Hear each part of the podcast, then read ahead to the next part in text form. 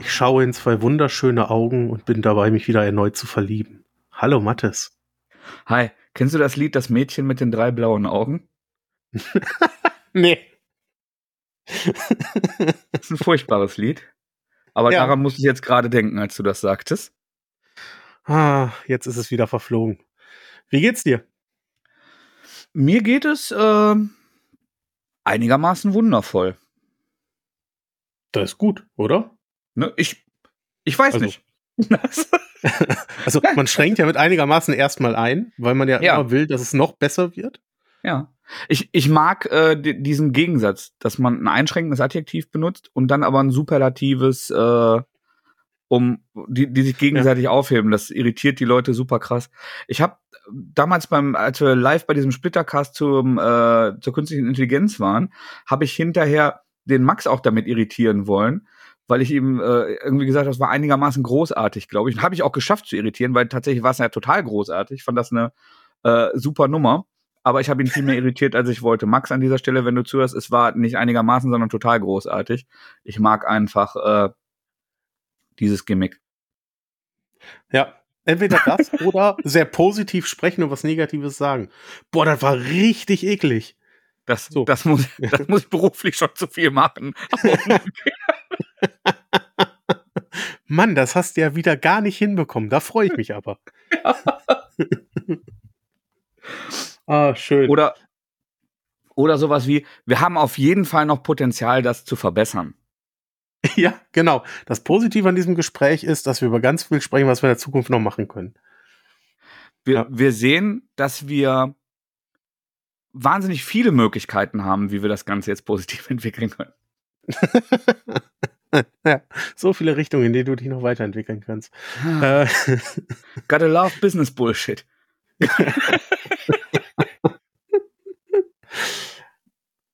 aber bevor wir zum Gelesenen kommen, es ist immer noch die kalte Jahreszeit. Das heißt, äh, es wird gezockt, zumindest bei mir heißt es das.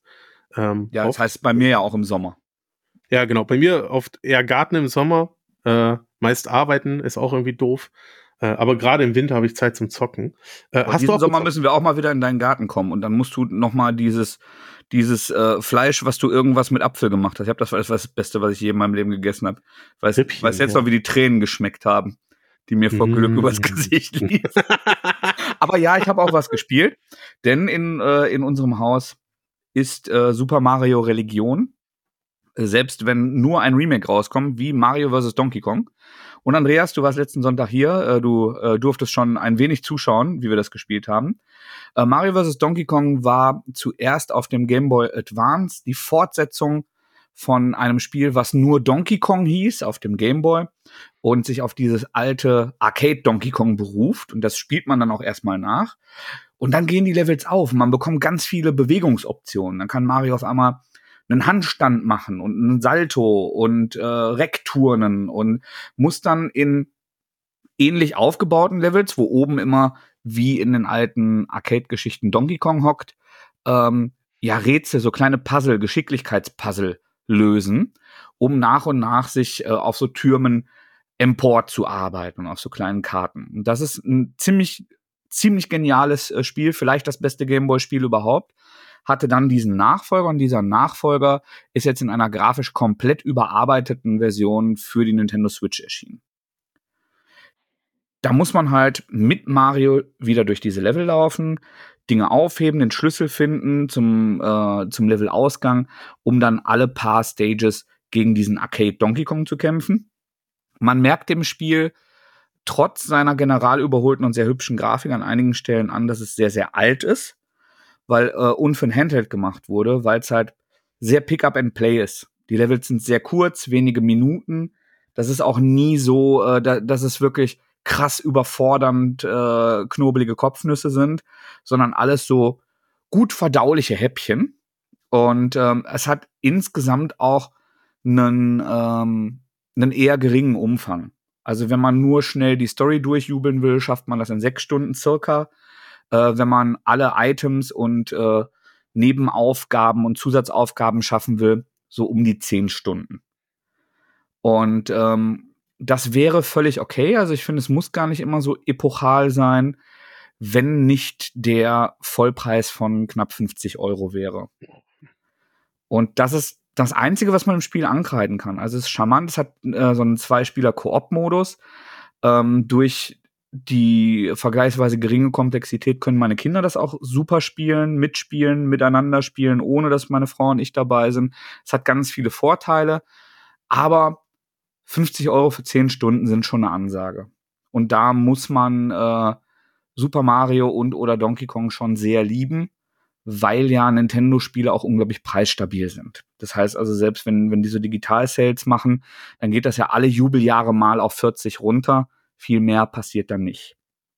Abgesehen mhm. davon ist das ähm, super charmant und äh, eigenständig auch. Also das lässt sich, es, es hat noch so einen Lemmings-Aspekt, weil dann irgendwann so kleine Spielzeug-Marios rumlaufen, die man äh, dirigieren muss, die, die so kopflos rumlaufen, halt wie diese Lemmings aus dem alten Computerspiel. Ähm, das hat schon echt viel äh, charmante und pfiffige Sachen, aber ist ein äh, kurzes und kostspieliges Vergnügen. Das muss man auch ganz klar sagen, trotz aller äh, Liebe und Verblendung, die ich da mitbringe. Ja, also ich finde, das sah super spannend aus. Ähm, und ist bestimmt was für so ein verregnetes Wochenende, was man sich da wirklich mal durchdaddeln kann wenn ich genau. 10 Stunden höre. Aber ja, in 50 Euro ist natürlich schon eine Ansage. In unserer Konstellation kann ich es dir dann aber auch einfach mal ausleihen, weil dann hast du auch alles gesehen nach dem verrechneten Wochenende. Das stimmt, ja. Ne? Jawohl. Aber vielleicht ja mal im Sale. Ähm, Nintendo machen das ja mittlerweile auch gerade so zu Weihnachten hin. Genau. Eine Option ist das auf jeden Fall. Und äh, ja, ich hätte es ohnehin der Sammlung einverleiben wollen und müssen, weil alles, was mit Super Mario zu tun, also abgesehen von den, von den ganz ähm, exotischen Sachen und die, die Sportspiele, die stehen hier nicht so im Kurs, aber das wird hier schon alles sehr, sehr gern und von vielen und mehrfach gespielt. Das hat sich für mhm. uns dann auch gelohnt. Ja, das glaube ich. Das glaube ich. Und die Kids spielen das wahrscheinlich auch gerne zweimal durch. Ja, ja, auch also dreimal. Bevor es langweilig wird. Ich meine, wir, wir, erinnern uns, äh, bei, für unsere Eltern waren Videospiele kein großes Thema und ähm, so, so Kinder der 80er und 90er, die haben in aller Regel, wenn sie nicht aus sehr äh, reichen Haushalten kamen, halt auch ein Spiel zum Geburtstag und ein Spiel zu Weihnachten gehabt und die hast du dann halt, bis der Arzt kommt, auch immer wieder gespielt. Und ich sehe bei meinen Kindern aber, und das, das finde ich gut, auch die Tendenz, dass sie Qualität erkennen und wenn was besonders mit denen spricht, dass sie, obwohl wir hier sehr viele verschiedene Spiele ähm, zur Auswahl haben, dann auch diese Spiele immer wieder spielen, dahin zurückkommen und da auch so eine Bindung dran entwickeln. Mhm. Ja, verstehe ich. Ja. Man hat dann ja doch die Lieblingsspiele. Wie kriegen wir denn jetzt die Biege von Videospielen zu Comics, Andreas? Ah, das ist eine sehr gute Frage. Hätte ich doch nur ein Videospiel gespielt, das äh, sich an Comic-Charakteren vergriffen hat. Ähm, The Suicide Squad Kill the Justice League ist herausgekommen aus dem Hause Rocksteady, die uns ja schon die Batman Arkham Spiele äh, beschert haben. Ich habe mich da riesig drauf gefreut, dass sie ähm, nochmal zurückkommen, sich wieder dem, dem Comic-Thema, dem Superhelden-Thema annehmen ähm, und hatte gedacht, boah, vielleicht knüpfen die da ja an. Und worum geht's? Naja, eigentlich, also der Titel ist schon sehr beschreibend um das, was Absolut. es geht. Ne, Metropolis wurde von Brainiac angegriffen. Ähm, überall hausen Aliens. Außerdem hat Brainiac es geschafft, Teile der Justice League umzudrehen äh, und seinem Willen zu unterwerfen. Und wir spielen ähm, die Suicide Squad. Ähm, in dem Fall besteht aus Deadshot, äh, Captain Boomerang, Harley und, und äh, King Shark und sollen die Justice League töten, beziehungsweise Brainiac besiegen ähm, und damit die Justice League wieder auf unsere Seite holen. Ähm, ja.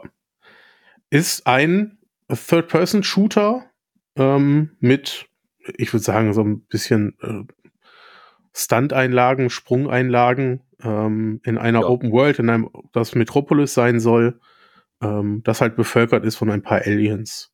Und da ballert man sich so durch. Hast du mal reingeguckt? Ja. Ich habe auch reingeguckt und ähm, also ein Fehler, den man auf gar keinen Fall machen darf, ist, weil es auch im DC-Universum spielt und weil es von Rocksteady ist, zu glauben, man bekäme ein neues Batman Arkham-Spiel. Es gab ja Arkham äh, Asylum, Arkham City und Arkham, wie hieß das dritte noch? Arkham Origins. Oder? Und genau, Night war das vierte, Origins war das, das Prequel, das äh, als drittes kam, das war dann aber vom anderen Entwickler. Ähm, es ist etwas völlig anderes, wie du gerade schon gesagt hast. Also so ein schneller, sehr Multiplayer-orientierter Shooter. Und ähm, boah, da schlagen jetzt echt zwei Herzen in meiner Brust. Weil, also ich fand, eine, die, die Grafik ist ganz cool. Ich, ähm, die, die versuchen auch vom Style her mit der Musik und den Zwischensequenzen, die für so ein Multiplayer-Erlebnis, wo man schnell sagt, noch eine Runde, noch eine Runde, noch eine Runde, ganz schön viel vorkommen, diese, diese Story-Sequenzen und dann ganz schön lang sind. Das, das ist ein Problem. Ähm, aber die, die haben versucht, diesen James Gunn-Style einzufangen, obwohl es nicht die Designs aus den James Gunn-Filmen sind. Also King Shark ist deutlich intelligenter, was keine Kunst ist, als im, äh, im James Gunn äh, Suicide Squad-Film und auch redegewandter. Die das ist ein stabiles, in Ordnunges Spiel, was überhaupt nicht mein Genre ist. Das ist der erste Punkt. Und der zweite ist, dass es sich sehr aufgezwängt auffühlt, äh, anfühlt. Das heißt also, ähm, die, die haben ja ihre Skills, mit denen sie sich schnell bewegen können, wobei ich dieses, dieses Jetpack von äh, Deadshot noch das nachvollziehbarste fand. Ähm, Captain Boomerang hat einen Teil der, der Speed Force eignet, der sich durch so ein Artefakt an und kann dann so teleportieren. Und ähm, King Shark kann halt so, so Hulk-mäßig rumhüpfen. Aber generell fühlt sich an, als wenn alles viel zu agil und mobil ist, als dass es gut zu dieser Suicide Squad passen würde, die ich eigentlich eher äh, Rücken an Rücken da durchmarschieren und äh, ba ballern sehen würde. Vielleicht Harley zwischendurch akrobatische Stunts machen und irgendwelche Nahkampfmanöver anbringen, aber es fühlt sich an wie so eine Suicide Squad Skin, die über ein ganz anderes Spiel, das überhaupt nicht my cup of tea ist, wo ich auch überhaupt nicht kompetent drin bin, das zu beurteilen, drüber gestülpt wurde. Mit reichlich In-Game Store Sachen. Ja. Ähm, das, das heißt also, es gibt äh, so, ein, so Echtgeld-Shop und wenn man dann halt eine Harley Quinn so im, im klassischen, äh, wie heißt noch der, der Creator von äh, Harley Quinn, der auch dieses Matt Paul Dini, ist es Paul Dini? Ja, ja. Ja. Danke. Ähm, Danke auf Paul, ja. Genau. Also wenn, wenn ich eine Harley in dem Outfit haben möchte, nur die Skin kostet einen Zehner. Das halt arg brutal und ähm, also es wurde im Vorfeld schon gesagt, dass es ein Service, es gibt ähm, es gibt Season Passes. Im ersten ist der Joker dann als neuer spielbarer Charakter drin. Das kostet dann auch wieder mehr und ich, ich glaube, wir sind nicht die Zielgruppe dafür. Und ich glaube, dass ja. wenn man, wenn man jemand ist, der sich jeden Abend mit seinen Kumpels irgendwie ähm, im PlayStation Network auf Xbox Live oder sonst wo trifft, ähm, wo man dann halt so ähm, schnackt, über den Tag redet bei einem Bierchen und irgendwie äh, stumpf was abknallen will im Team und man Suicide Squad und DC cool findet, dann glaube ich, hat das äh, durchaus seine Daseinsberechtigung und dann sieht das alles flashig aus, geht das schnell, ist das flüssig, ähm, da, das ist alles cool und funktioniert. Ich glaube, viele Leute versprechen sich was anderes und die müssen sich klar machen, was das ist. Und dann kann man seinen Spaß damit haben. Vorausgesetzt, man ist entweder nicht spielsüchtig und nicht anfällig für so Ingame-Käufe oder man hat sehr viel Geld. ja, meine, meine ähm, Beobachtungen decken sich da größtenteils mit deiner. Ich habe da so ein paar Probleme mit den Entscheidungen, die ich auch nicht so ganz nachvollziehen kann. Ja, es ist dieses Multiplayer-Spiel. Nein, ich bin nicht die Zielgruppe. Ähm, aber gerade bei Rocksteady und Nahkampf, wenn ich das zum Beispiel höre, ne, dann war Batman da richtig gut drin. Und in dem Spiel fühlt sich an, als wäre der Nahkampf ein notwendiges Mittel, das implementiert wurde. Aber eigentlich geht es darum, Gegner über den Haufen zu ballern. Genau. Ähm, genauso habe ich vier verschiedene Figuren, die ich spielen kann. Vom Movement-Set her sind die aber alle sehr ähnlich ähm, nicht zu sagen gleich. Also ja, der eine hat dann irgendwie ein Jetpack, der andere kann hochspringen. Das Ergebnis ist aber exakt dasselbe, die Spielweise ist exakt dieselbe, die ich da irgendwie an den Tag legen kann. Ähm, ein bisschen schade. Ja. Ähm, weil ich mir da mehr erhofft hatte. Aber es ist angesiedelt auf jeden Fall in der Welt von Batman. Und das fand ich eigentlich ganz cool beim Spielen. Ähm, es gibt immer mal wieder so Easter Eggs. Man geht durch noch ein Batman-Museum, wo nochmal die Geschichte der, der ersten drei Batman oder zumindest des letzten Teils erzählt wird ähm, was gerade so der, der Stand der Welt ist, wer Batman ist, wo er ist, was er erlebt hat. Ähm, ja. Ich habe da auch zwei Herzen in meiner Brust, aber ich glaube auch, ich bin nicht Zielgruppe ähm, und werde das auch nicht groß weiter verfolgen. Schade. Also und, unterm Strich ähm, würde ich sagen, dass das gar kein furchtbar schlechtes Spiel ist. Also Metacritic und äh, so Online-Rezensionen, äh, Reaktionen in, in diesem ganzen Clickbait-Journalismus ähm, zielen jetzt alle darauf ab, dass es die, die unglaubliche, untragbare Scheiße wäre. Und das ist es überhaupt nicht. Das ist nicht per se ein schlechtes Spiel. Das ist was ganz anderes, als man erwartet. Und das ist halt auch schon etwas ganz anderes als vermarktet wird. Deshalb sollte man sich da erst, ähm, es gibt auf YouTube genug Let's Plays und Leute, die das nochmal ausführlich auch visuell vorstellen. Und dann hat man, glaube ich, ein ganz gutes Bild. Aber es ist ganz klar ein, ein Multiplayer-Ballerei, die auch nicht ähm, so wahnsinnig fordernd ist, die, die relativ unterhaltend anspruchslos dann dabei sein will. Ja, genau, genau. Also, wie du schon am Anfang sagtest, es gibt auch viele positive Sachen. Ne? Die Präsentation ist toll, die Vertonung ist super, mhm. ähm, das klingt alles toll, da, da steckt wirklich Geld drin. Da Deutsche Sprecher auch sehr gut. Genau, genau, das ist alles wirklich toll. Ich habe nur was anderes erwartet, da war meine Erwartungshaltung mir wahrscheinlich einfach im Weg. Ähm, es wurde vielleicht auch ein bisschen was anderes verkauft, wenn ich auch so an die ersten Trailer denke. Aber gut. Ich weiß nicht, ob da anders verkauft wurde oder ob die, äh, ob die, die mediale Aufarbeitung das zu was anderem stilisiert hat. Weiß ich auch nicht. Vielleicht hat man auch einfach was anderes erwartet, wenn man Rocksteady und Superhelden sieht. Genau. Ähm, ja. ja. So viel zu Videospielen. Aber gelesen haben wir beide auch und wir haben gar keinen kleinen Stab Leute dabei. Auch gar nicht oh. so wenig, nein. Ja. Womit möchtest du gerne starten? Ich möchte mit äh, etwas starten, was mir sehr am Herzen liegt und äh, tatsächlich diesen Podcast auch schon von Anfang an begleitet. Eine neue Ausgabe von äh, Usagi Yojimbo, der ähm, Hasen-Samurai im, äh, erscheint im Deutschen im Dantes Verlag. Mittlerweile Band 24, J-Sun. Äh, man also damit ist nicht Jason aus Freitag der 13. gemeint, aber ein bisschen doch, denn äh, einer der der ganz großen dämonischen Antagonisten im äh, Usagi-Universum, wenn nicht sogar der, der Erzfeind, ist Jay. Ein, äh, ja, ein Dämon eigentlich, der immer mal wieder von anderen Wirten Besitz ergreift. Und ähm, auch wenn die, die Reihe sehr, sehr häufig sehr realistisch ist, also so realistisch wie eine Reihe, in der Nashörner und Hasen Samurais sind, sein kann, ähm, ist das jetzt einer dieser Bände, die dann halt sehr äh, mystisch und Fantasy orientiert sind. Und das mag ich hier immer, also habe ich ja generell ein Fable für. Es ist hier aber immer was Besonderes, weil dann so zwei, drei, vier Bände passieren, die wirklich ähm, so, so klassische ähm, Gleichnisse, Heldenmythen ähm, und, und Geschehnisse, wie sie historisch passiert sein könnten oder darauf Bezug nehmen. Und dann hast du immer wieder so diese, diese Farbsprenkler, ähm, die, die das darstellen. Ja, und ähm, es ist eine durchgehende Geschichte, ist also nicht episodisch. Manche Bände ähm, fassen ja auch so Einzelhefte zusammen, die lose miteinander verbunden sind. Hier ist es ähm, tatsächlich eine durchgehende Geschichte, die ein bisschen die, die Historie von diesem Geist, von diesem Dämon zeigt.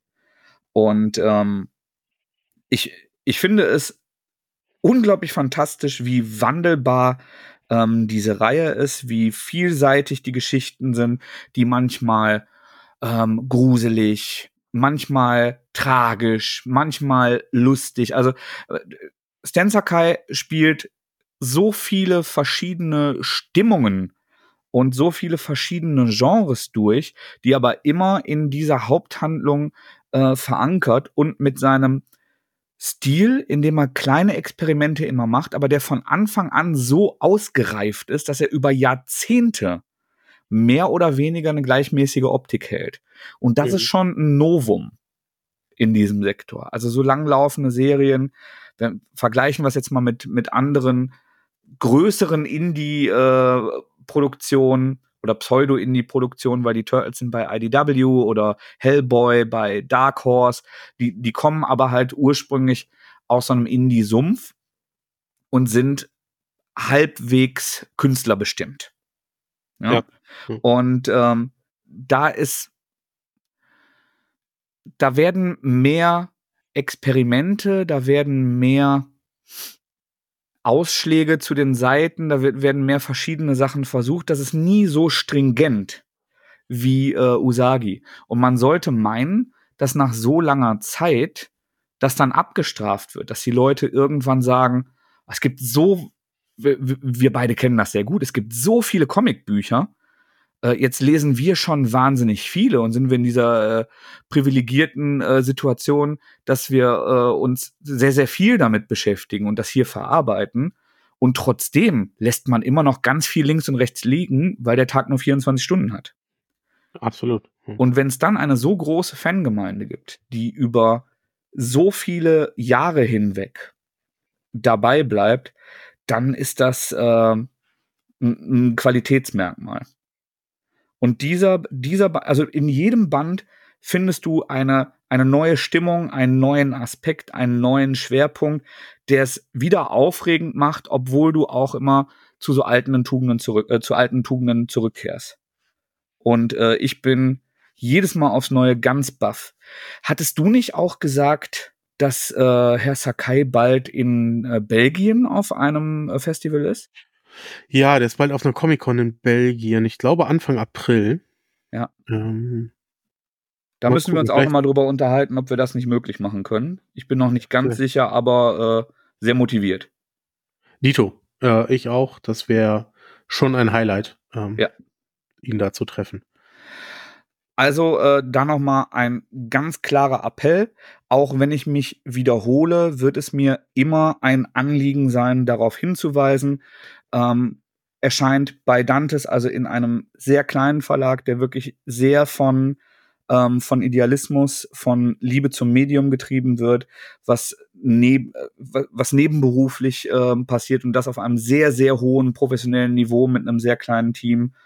Ähm, und ich finde es gerade da ähm, lohnt es sich, die, die deutschen Ausgaben auch zu holen. Weil da eben auch gezeigt wird, was für ein Durchhaltevermögen, seit wie vielen Jahren, in was für einem Pace die das machen, das ist schon geisteskrank.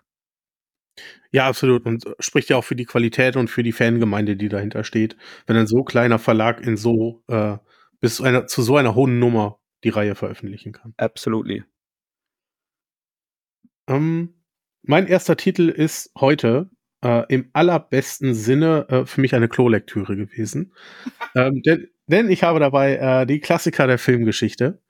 Ähm, ein Buch, sag ich jetzt mal, ich sag mal absichtlich nicht Comic, ein Buch aus dem Splitter Verlag, ähm, das so ein bisschen eine Sammlung verschiedenster Filmbeschreibungen, ähm, Beschreibungen zu den zu den Her ähm, zu den Produktionen von dieser Filme ist. Ähm, und man findet da immer so drei, vier, fünf Seiten Infomaterial. Und um so einen Eindruck zu bekommen, das behandelt Sachen wie die Reise zum Mond von 1902, über, über Psycho, Star Wars ist da drin. Am Ende sind wir auch bei äh, Avengers Endgame. Also wirklich so ein, so ein Querschnitt über die Jahre. Ähm, und man kann halt immer so in wirklich kleinen Kapiteln, kurzen Abschnitten, ähm, kann man sich über diesen Film informieren. Was gibt's vielleicht für Trivia zur Produktion zu sagen? Ähm, wer hat das Ganze produziert? Wann ist das rausgekommen? Ein, zwei Hintergrundinformationen, die man da findet auf diesen vier, fünf Seiten. Und warum ist das Ganze bei Splitter erschienen? Zu diesen vier, fünf Seiten gehören auch immer zwei, drei Seiten Comic. Ähm, und zwar wird irgendein Aspekt ähm, herausgegriffen und in Comicform erzählt. Ja, ähm, bei Psycho ist das so ein, so ein Blick hinter die Kulissen der Produktion, die man da, die man da bekommt. Da wird ein Aspekt halt ähm, mit Hitchcock zusammen erzählt, wie er am, am Set agiert hat.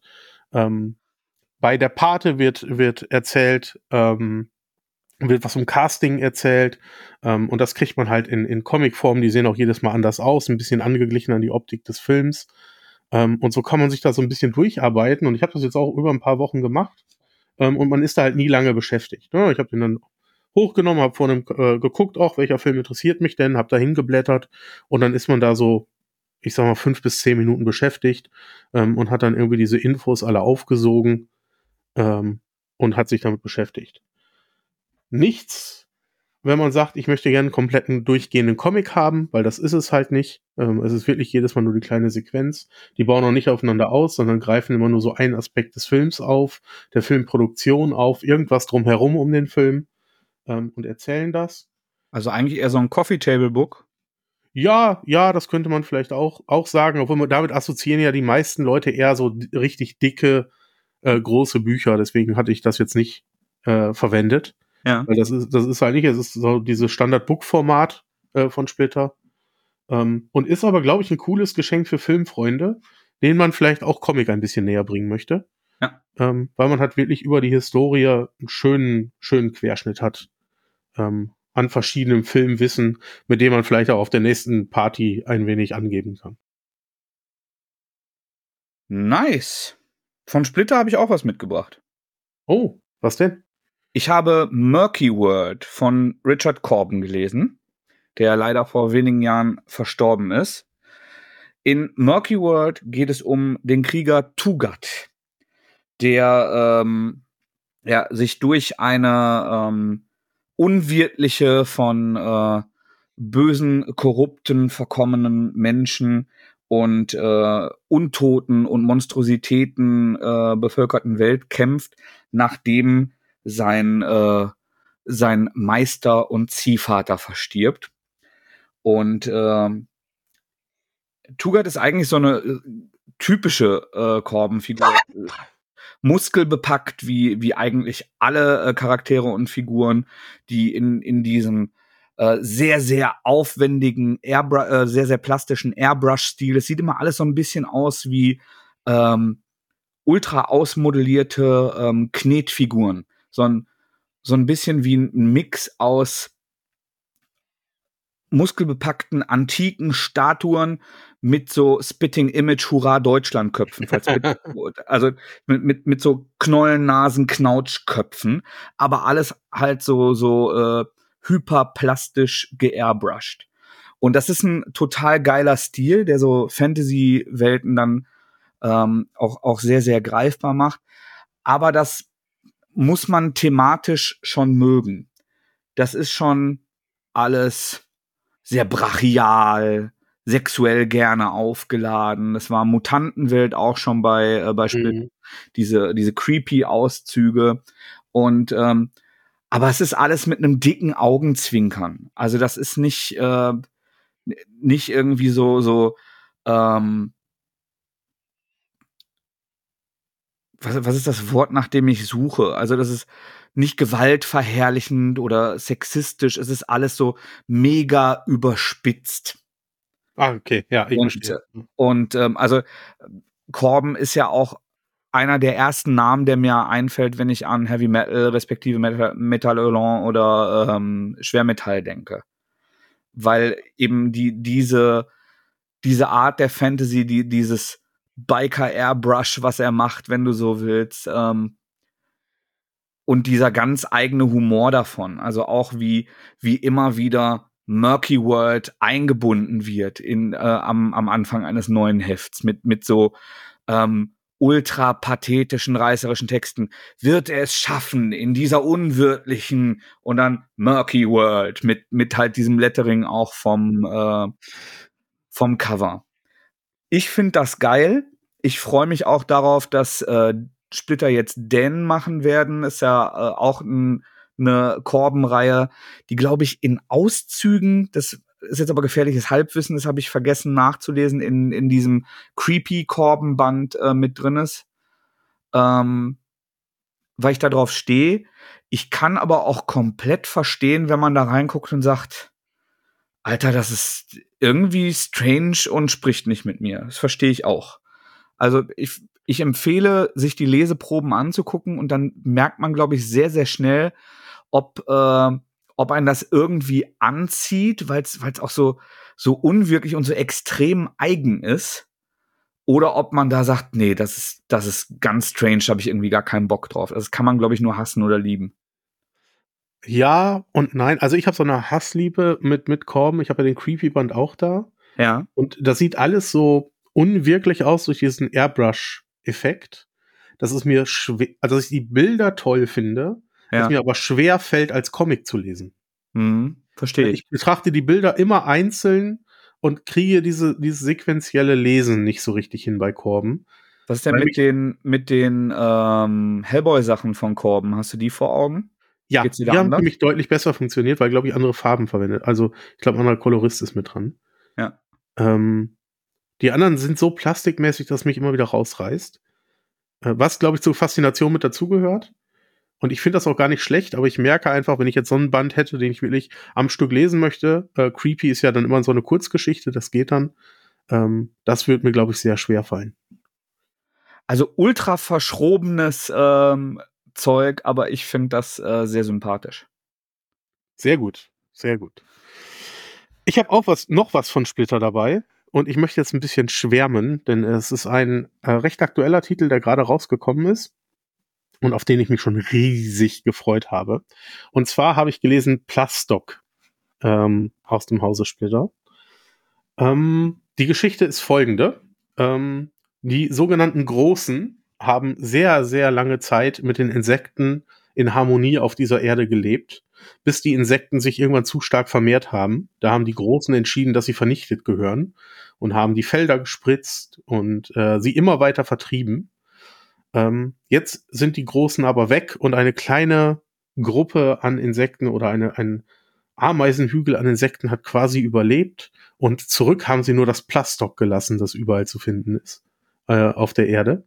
Ähm, und sie beten, dass die Großen wieder zurückkommen ähm, und leben halt in diesem, in diesem Ameisenhügel obwohl es Ameisenhügel heißt, leben in der Gesellschaft sehr, sehr viele Insektenformen. Es sind Marienkäfer dabei, die klassischerweise Priesterinnen sind. Ähm, es sind Mistkäfer dabei, die halt die normalen Arbeiter sind. Ähm, und eine Blattlaus ist dabei, die lernen wir sehr, sehr früh kennen, namens Buck. Ähm, und diese Blattlaus ist die Dienerin einer der, der höchsten Priesterinnen, die es da gibt. Und als die hohe Priesterin stirbt, wird dieser Blattlaus vorgeworfen, sie hätte die umgebracht ähm, und wird ins Gefängnis gesteckt und soll, soll halt äh, enthauptet werden. Das hat die Ameisenkönigin so, äh, so befohlen und sie möchte natürlich fliehen, möchte ihre Unschuld beweisen. Ähm, und da steigt das Abenteuer so ein bisschen ein und weiter möchte ich gar nicht drauf eingehen. Es ist halt nur der erste von drei Bänden ähm, und ist so ein Album. Und das ist richtig, richtig geil. Also der, ich mag den Humor dahinter äh, der vorhanden ist. Plastock, ganz klar das Plastik. Wenn man die Priesterin sieht, die steht dann halt auf einem Altar und dahinter ist eine riesige Spielpuppe äh, aus Plastik zu sehen, die eine Fliegenklatsche hält, ähm, weil sie das halt anbeten. Ähm, diese riesigen Götter, die ihnen das Plastock geschenkt haben. Ähm, verschiedenste Figuren, Eigenarten der Tiere werden aufge, aufgegriffen. Ähm, macht ganz, ganz viel Spaß und hat sehr viele Fantasy-Elemente, die da halt mit reinkommen. Wenn man so eine vermeintliche Mittelalterstadt hat, die da Ameisenhaufen ist. Ähm, und an jedes Detail wurde halt irgendwie gedacht, wenn, wenn die da durchgehen. Später gehen Figuren auch aus der Stadt raus, dann sieht man im Hintergrund auch, dass diese Stadt wirklich so ein Ameisenhügel ist, der so nach oben zuläuft. Und ganz oben lebt natürlich die Königin. Ähm, und gehört bisher mit zu dem, was wahrscheinlich mit das Beste, was ich bisher dieses Jahr gelesen habe, äh, wird sich da auf jeden Fall einreihen. Das ist nicht revolutionär. Das äh, erfindet nichts neu im Comic, aber es macht unglaublich viel Spaß. Man liest die 60 Seiten halt in einer halben Stunde durch. Ähm, hat da ganz viel Spaß mit. Es werden drei Bände, das mag ich auch, wenn es abgeschlossen ist. Die Idee ist toll, ein bisschen Gesellschaftskritik ist natürlich mit dabei, wenn die ganze Welt voll Plastik ist äh, und das so langsam immer angespült wird und die das einschmelzen und zu anderen Sachen äh, verarbeiten. Mhm. Ähm, wirklich ein toller Titel, den ich auch dir ans Herz legen möchte. Ich glaube, das wird dir super gefallen. Ich hab, hab's mir gerade schon notiert, dass ich es äh, mir auch noch durchlesen möchte. Ja, das, wie gesagt, ist ein Page-Turner, da bist du echt schnell durch. Ja. Ähm, das geht auch mal so. Und Eine ganz tolle Reihe, die ich nur jedem empfehlen kann. Reihe? Ich dachte, das wäre ein Einzelband. Drei. Drei Bände wären es. Drei wären's. Okay, das äh, habe ich. Du hast es gerade gesagt und ich hab's, hm. äh, weil ich meinen Gedanken noch nachhingen, übergangen. Okay. Alles gut. Ja, drei Bände wären es, danach ist aber abgeschlossen und das, das finde ich schon eine gute Sache. Sehr cool. Jawohl. Ich äh, habe auch eine Empfehlung, beziehungsweise kann eine Empfehlung erneuern. Und zwar habe ich den zweiten Band von Die Bestie gelesen. Ganz klein steht Masupilami drüber. Denn es ist eine neue Interpretation der Masupilami-Geschichte, diese äh, bekannten Figur, die ja ursprünglich mal ein äh, Spirou-Spin-Off war, äh, glaube ich, war. Mhm. Und ähm, ja, also im ersten Teil haben wir ja schon den, den Jungen kennengelernt, der ähm, gemeinsam mit seiner äh, alleinerziehenden Mutter auf einem Hof lebt mit, mit lauter abgehalfterten, kaputten, abgelegten Tieren, unter anderem dem heimlichen Star äh, dieser Reihe, ähm, dieser in zwei Bänden abgeschlossenen kurzen Reihe, einem alkoholkranken Pferd. Ähm, okay.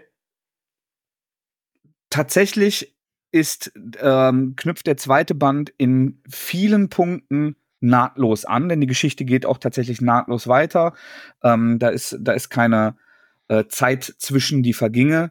Wir haben nach wie vor unglaubliche Bilder, also typisch franco-belgische ähm, Zeichnung, aber in einem höheren Detailgrad mit ähm, moderneren, filmischeren ähm, und ähm, Perspektiven, also nicht im, im klassischen franco-belgischen Comic hast du ja häufig ähm, so eine etwas, so einen etwas gleichbleibenden Abstand, gerade bei den Funnies. Also das, du hast ja wenig Zooms zum Beispiel bei mhm. Asterix, Lucky Luke und Co. Und ähm, das, das ist moderner aufgebaut. Die äh, Linienführung, so die Lebendigkeit der Figuren, die ist aber typisch franco-belgisch mit einer sehr aufwendigen, ähm, warmen, aquarelligen Kolorierung. Koloration, nein, Kolorierung. Ich hau's immer wieder durcheinander. Koloration ist für die Haare. Ähm, das Buch ist wieder ganz, ganz toll und greift diesen warmen Abenteuerfilm äh, viel vom ersten Band großartig auf. Aber die Exposition ist jetzt halt vorbei. Der Zauber vom ersten Band, dass man diese, diese Figuren kennengelernt und in diese Welt reinkommt, der fehlt. Es wird jetzt halt die Handlung zu Ende vollzogen. Und dieser Abenteuerfilm Touch bedeutet halt, dass wir dieses romantische Dreieck, was sich äh, zwischen der Mutter des Jungen und äh, seinem gütigen Lehrer und dem äh, strengen Polizeileutnant abspielt, das entspinnt sich jetzt zu Ende. Die Jagd nach dem Masupilami, die äh, geht über, über einen Höhepunkt, über einen Klimax dann langsam zu Ende. Und alles wird eigentlich auf Gleisen, die man hat kommen sehen, zu Ende gefahren. Mhm. Das bleibt total gut, hat jetzt aber nicht mehr die Größ die, die riesigen Überraschungen und Aha-Effekte, sondern jetzt wird die Ernte eingefahren. Das reicht auch völlig aus, ist ein großartiges Buch. Ja. Ähm, da, das ich auch auf jeden Fall noch mehrmals lesen werde. Aber es, der, äh, der Aha-Effekt ähm, beim ersten Mal, es ist auch, ähm, es ist ein relativ dickes Hardcover in einem quadratischen Format. Also wenn man das so aufschlägt, äh, ma macht man schon unweigerlich wow. Ich erinnere an die ähm, an unsere Manga-Special-Folge mit Joachim Kaps, der lange bei Carlsen war und auch wirklich viele Comics äh, in seinen Händen schon hatte und auch da äh, ganz weggeblasen war, als er das das erste Mal aufgemacht hat und das auch äh, hoch in Ehren hält. Und das nicht ohne Grund. Und ähm, wenn es vom ähm, von Spiro und Spin-off oder Masupilami, würdest du sagen, das ist auch was für Leser, die es vorher noch nie sich daran gewagt haben? Ja, unbedingt, oder weil ich kenne, ich, ich habe Spiro äh, und Fantasio nie gelesen, nie. Mhm. Also bin ich, komm, ich, ja, für, für alle, die, die mir jetzt schreiben, ich weiß, wie viel ich verpasse im franco-belgischen Bereich und ab und an traue ich mich heran. Ich habe ja irgendwann auch äh, äh, Valerian und äh, Veronique zum, zum Filmrelease sehr, sehr viel aufgearbeitet und hatte auch viel Freude daran. Und irgendwann muss ich auch mal Tim und Struppi lesen. Da weiß ich, dass das ein, äh, ein, ein Schandfleck auf meiner äh, Comic-Historie ist. Aber ähm, Masupilami kannte ich nur aus der Fernsehserie, da habe ich auch nie Bände von gelesen und war jetzt quasi das erste, das ich gelesen habe. Und dazu muss man sagen, dass Leute, die mit der Figur verbunden sind, da nostalgische Gefühle für haben, ähm, sich auch noch ganz, ganz viele ähm, Insider-Witze und Augenzwinkern, äh, augenzwinkernde Easter Eggs darin befinden, die ich teilweise nur erahnen kann. Es gibt auch eine, ja. eine ganz tolle Sequenz, in der ein anderes großes franco-belgisches äh, Comic geehrt wird durch eine Begegnung des Masupilamis auf einer Verfolgungsjagd. Ganz, ganz tolle Sequenz in der äh, Innenstadt. Aber das ist ja cool, wenn man gerade diese Waage hinbekommt zwischen, du merkst, da ist ein bisschen mehr dahinter, ähm, aber du brauchst es gar nicht zu verstehen, um den Band zu genießen. Das ist ja exakt das, was man irgendwie wahrscheinlich auch treffen möchte wenn man genau. macht.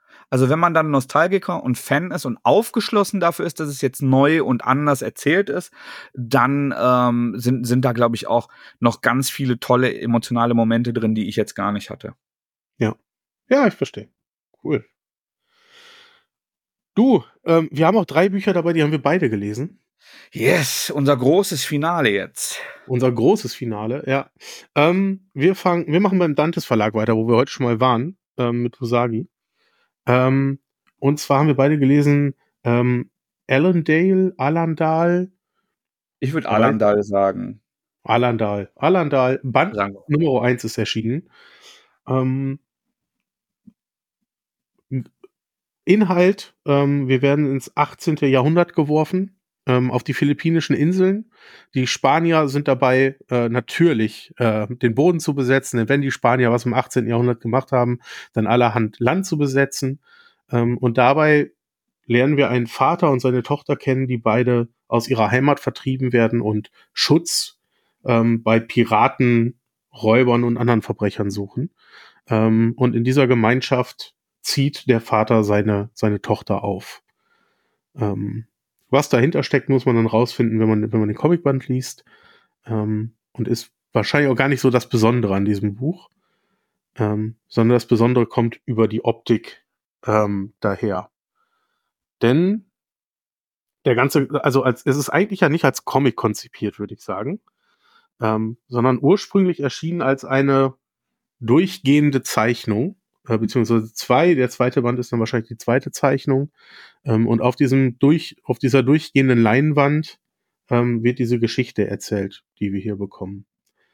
Ähm, Mathis, wie hat dir das gefallen? Ich wollte es großartig finden. Ja. Und hab's aber nicht geschafft. Ich habe Respekt vor ganz, ganz vielen Dingen, die da passieren und ähm, finde auch ganz viel wahnsinnig interessant und sympathisch daran. Allen voran ist es ein neues Projekt aus dem Dantes Verlag. Das äh, hat sowieso erstmal äh, immer Vorschusslorbeeren bei mir. Dann ähm, ist es ein Comic von den Philippinen, die wohl tatsächlich eine, eine blühende äh, Comic-Szene haben. Wenn man da äh, den, den Worten auf dem Band Glauben schenken kann, das tue ich. Und es hat einen ganz eigentümlichen Stil, der mit weißer Tinte oder weißer Kreide auf schwarzem Untergrund ähm, ge gewonnen oder zutage gefördert wird. Und das ist halt gleichzeitig Tugend und Not.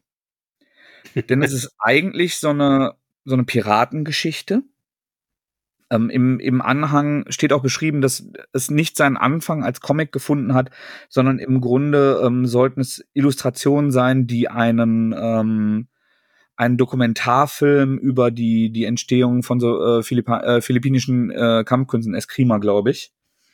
Ähm, gucken wir mal ganz kurz, was Eskrima? Ja, Anis Eskrima und Kali, also philippinische Kampfsportarten. Darüber gab es einen ähm, einen 2012er Dokumentarfilm, The Bladed Hand hieß der, und da haben die, die ersten Illustrationen, die später zu dieser Erzählung, zu dieser Geschichte wurden, ihren Ursprung gefunden. Und die sind so als, als Storyboards, als Illustration der Wahnsinn. Und ich bin gerade wieder sehr frisch im Piratenfieber und habe generell auch ein Fable für gut erzählte ähm, Piratenabenteuer.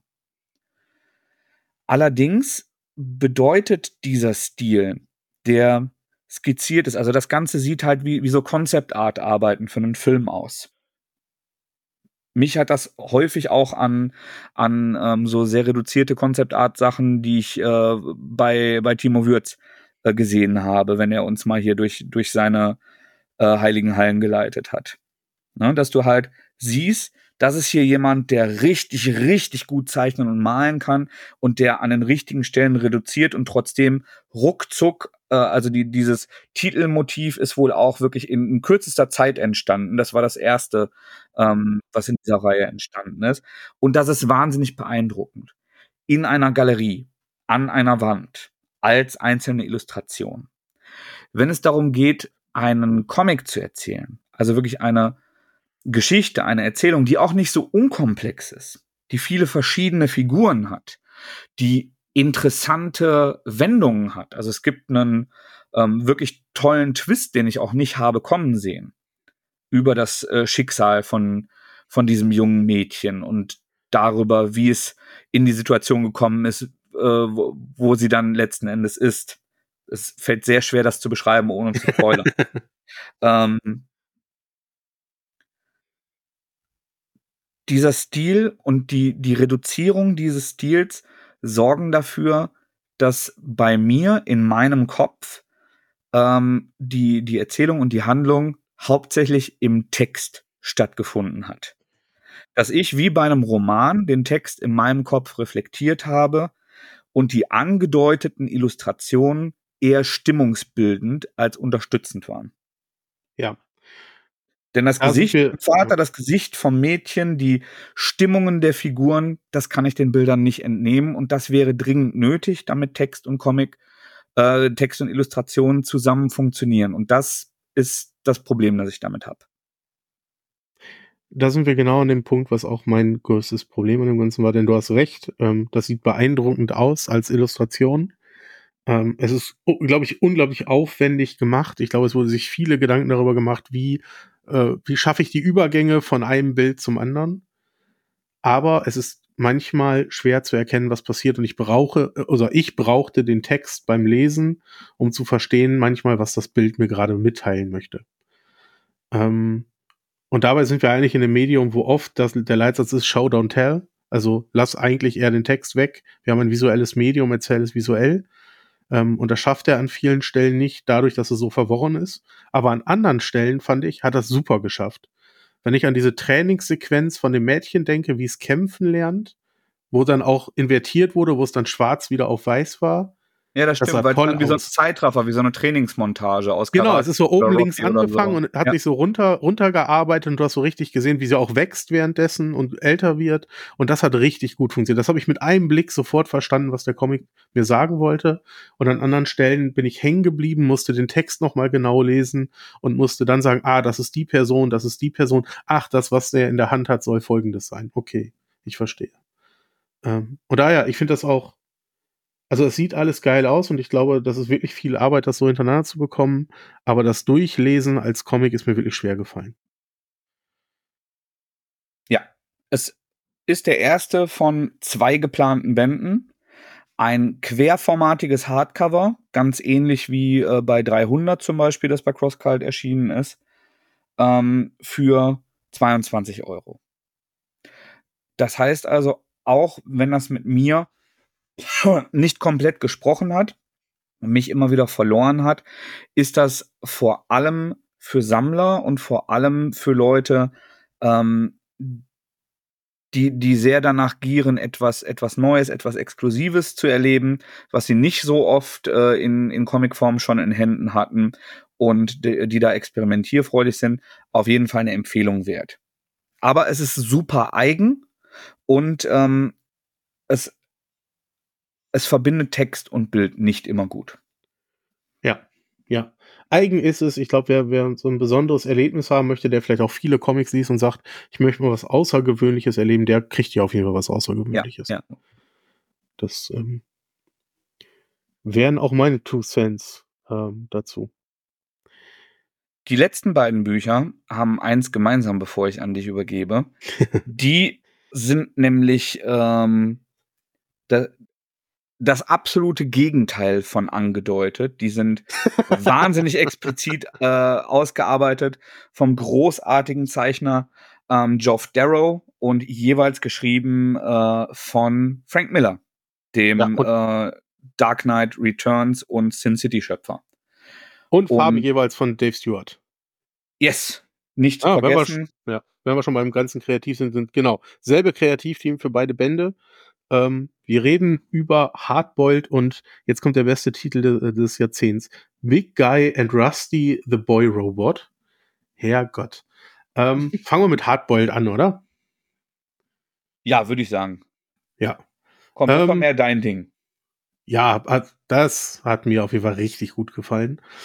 Ähm, wir lernen kennen am Anfang äh, Nixon. Nixon ist äh, Versicherungsermittler. Und wenn Nixon auftaucht, ermittelt er so richtig. Das bedeutet, er legt alles in Schutt und Asche. Ähm, wenn er eine Verfolgungsjagd mit dem Auto fährt, äh, fährt er alles zu Klump, sich, denjenigen, den er verfolgt und alle Autos drumherum ähm, und sorgt auch dafür, dass mal ein LKW umfällt und explodiert. Ähm, er fährt über eine Porno-Convention und metzelt alles nieder. Hauptsache, er kommt irgendwie an sein Ziel. Ähm, denn zu Hause warten seine Frau und sein Kind und dahin möchte er ganz gerne wieder zurück.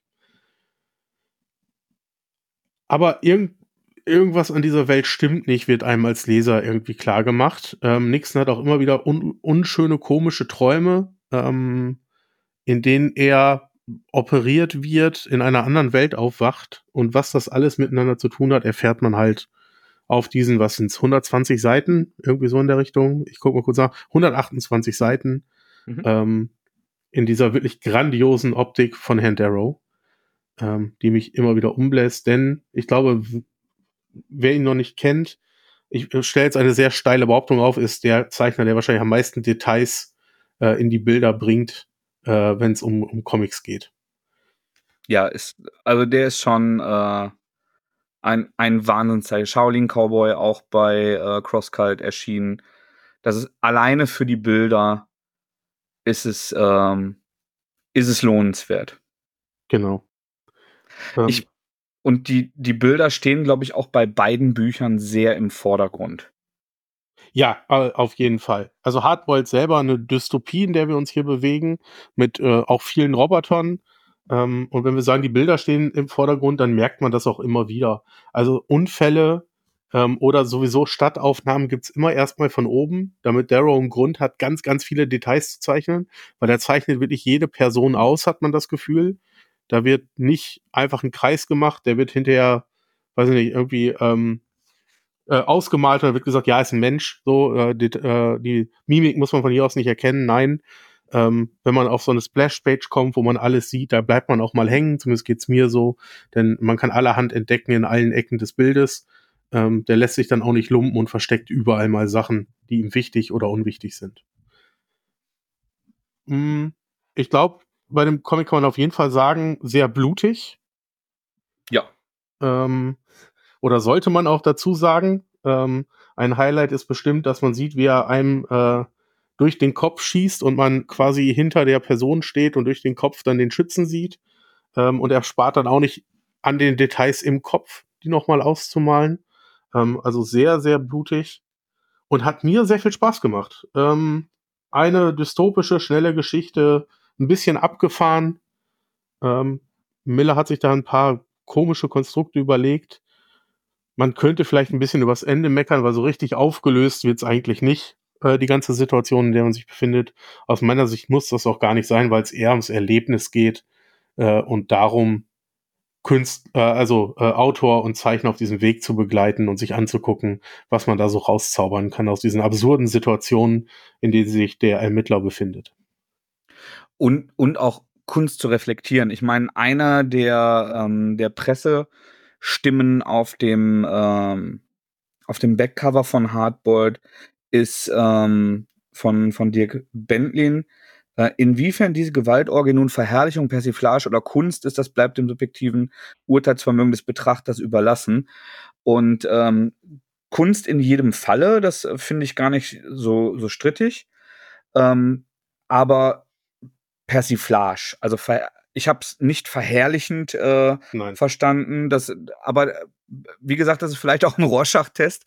Und ähm, anders als bei, bei Sin City, wo der Vergleich jetzt nahe liegt, weil beides ja so eine, ähm, so eine sehr ähm, gewalttätiges Noir-Szenario ist, ähm, ist, glaube ich, hier die Überspitzung, die, die, die Persiflierung auch durch diese, dieses ultra detaillierte, was ja ein krasser Gegensatz zu dem ganz, ganz stark äh, stilisierten bei Sin City ist, ähm, ist da im Vordergrund, diese Persiflage. Also ich finde bei beiden Büchern, um jetzt mal den, den Übergang zu Big Guy und äh, Rusty the Boy Robot zu machen, finde ich den Inhalt sekundär. Ich habe ja, eigentlich okay. den Eindruck, dass es da ähm, vordergründig drum ging, Pulp ähm, Formeln, Pulp Archetypen zu zitieren und in denen dann komplett am Rad zu drehen. Und während das hier halt eben dieser Hardboiled Krimi ist, der, ähm, der auch im, im Hongkong-Kino dann in den späten 90ern und so weiter, äh, die, dieses ultra brutale dann ausgelebt wurde, ähm, oder ob's die, ähm, diese alte Retro-Science-Fiction-Ästhetik ist. Big, Go äh, Big Guy and Rusty the Boy Robot sind ja im Grunde Iron Man und Astro Boy. Ja. Und und dieses, ähm, dieses Spiel ist, ist Japan oder ist Amerika die stärkere Macht. Ähm, der, der Godzilla Cthulhu, gegen, gegen den sie da effektiv kämpfen.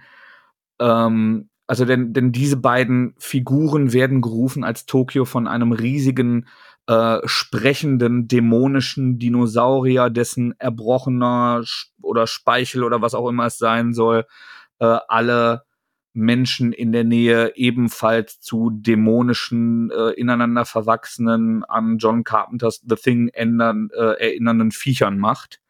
Was man so ähm, kennt, ja. Was man halt so kennt, was, was regelmäßig passiert. Und da schicken sie halt erst diesen kleinen japanischen Roboter, der ganz, ganz, ganz offensichtlich äh, eine äh, Hommage und Verbeugung ähm, vor Astro Boy ist, also diesem äh, legendären äh, japanischen äh, Manga-Anime-Roboter. Und ähm, Big Guy ist eben ein nochmal amerikanischerer und äh, patriotischer Iron Man, also quasi so, so, ein, so ein Iron Man Captain America Mix, wenn du so willst, in einem alten Design.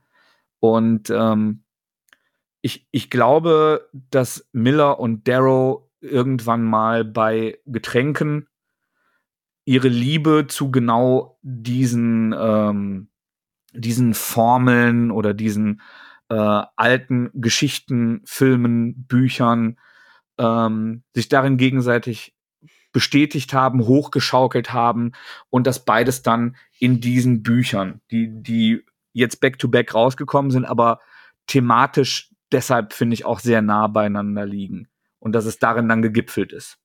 Absolut.